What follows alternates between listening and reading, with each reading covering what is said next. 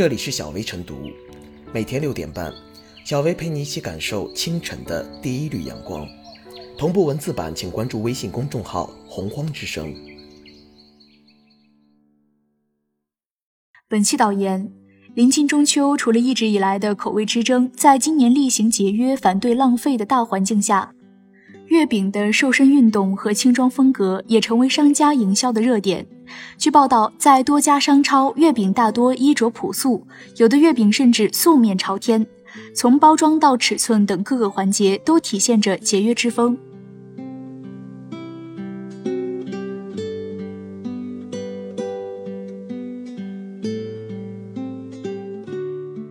月饼包装简约风是理性消费的回归。往年一到中秋期间，月饼过度包装的问题就会显得很严重。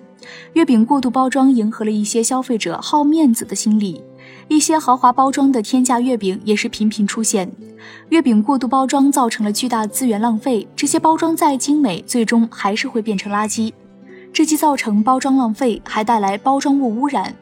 而月饼过度包装还给消费者带来买椟还珠的后果，一些商家通过过度包装对消费者实施消费欺诈，一些无良商家将质量低劣的月饼用豪华包装包裹，以高价出售。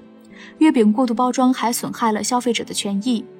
今年的月饼市场刮起了适度包装风，这是让人高兴的一个变化。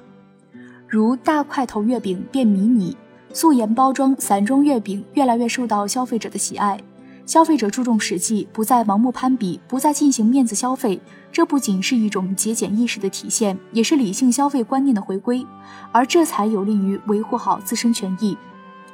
虽然月饼市场的包装简约风值得肯定，但对于月饼包装回归简约，也不可盲目乐观。由俭入奢易，由奢入俭难，还要防范月饼过度包装再次卷土重来。况且，就算在当下，月饼过度包装也没有完全绝迹，还是随处可见。早在二零一零年四月，国家质量监督检验检疫总局就发布过包装要求，对包括月饼在内的糕点类产品要求，包装空隙率不得超过百分之六十，包装层数在三层以下，初始包装之外的所有包装成本总和不得超过商品销售价格的百分之二十。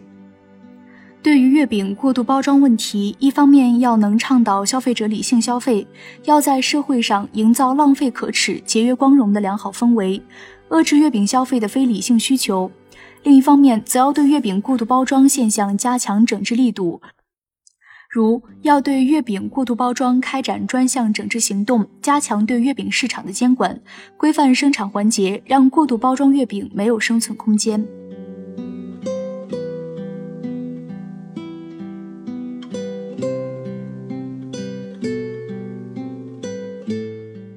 饼轻装上阵，给节约和文化做加法。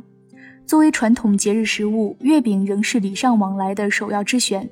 但在每年中秋，月饼都会因涉嫌浪费问题被公众拉出来吊打一番。在厉行节约、反对浪费的倡导下，所谓送大礼有面子的观念正被节约之风所替代。其实社会上一直都在呼吁给月饼包装减负。二零一零年起实施的限制商品过度包装要求食品和化妆品，已对限制月饼过度包装做出了规定，包括初始包装之外的所有包装成本总和不得超过商品销售价格的百分之二十等。但执行尚有不到位之处。今年的月饼市场，从产品设计、制作到包装，处处彰显着舌尖上的节约，或推动包材环保化。将原来制作月饼内托所使用的 PVC 镀金吸塑升级为 PET PP 环保吸塑，或将回收的饮料瓶经过专业回收再生流程加工成月饼礼盒，或推出三十至五十克的迷你月饼，分量仅为原来的一半甚至更小，有望一改奢侈浪费的痼疾，给节约环保对症下药。当然，月饼轻装上阵，并不意味着千人一面的同质化。在包装形式上做减法，不碍于在文化内涵上做加法，将传统韵味填充进舌尖上的美味。近年来，不少商家推陈出新，在制作中融入国潮元素，让月饼更具中国味，传统文化借此实现广泛传播。应该说，文创月饼的横空出世，与时下流行的文化现象发生了微妙的化学作用，不仅可以满足市场的多元化需求，而且因其与文化相搭，月饼的文化价值得到了很大程度的体现，能够引起现代人对传统节日的情感归属和价值认同，可谓一举两得。针对月饼市场过度包装、风气奢靡等乱象，不能只靠商家自觉，还应加强社会共治。市场监管部门要强化监管，严厉打击违法违规行为。开展专项整治行动，行业组织要引导生产和经营企业加强自律，消费者需提升自身维权意识，对违法违规行为积极向市场监管等部门投诉举报。各群团组织、新闻媒体、食品安全义工、全科网格员等组织队伍，也宜充分发挥其自身作用，开展社会宣传，加强对月饼市场的社会监督，及时劝止铺张浪费行为。传统的中秋月饼是团聚圆满意义的物化，寄托了天涯共此时的祝福。曾几何时，月饼沦为礼尚往来的工具，因负载了过于沉重的礼品功能而悄然变味。如今，轻装上阵的月饼正卸下礼品功能的沉重包袱，回归传统食物的本来身份，让消费者月下共品团圆之味。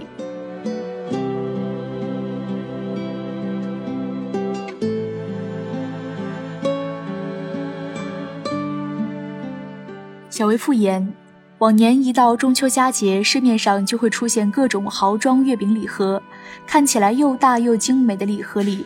只有几块小巧的月饼。过度包装在造成资源浪费的同时，还严重污染环境。今年月饼市场刮起的适度包装风让人欣喜，它既迎合了市场需求，也是全社会大力倡导节俭节约的大势所趋，是理性消费观念的回归。杜绝月饼过度包装，除了倡导减包装之外，还需多方合力治理。工商、消协等部门要积极承担起监管的主体责任，从源头上遏制月饼过度包装行为。同时，广大消费者也应有所行动，多购买简装月饼，不购买豪华包装精装月饼，让过度包装月饼因无人问津而失去市场。相信监管到位、执法从严，再加上市民转变消费观念，月饼简包装就会成为一种常态。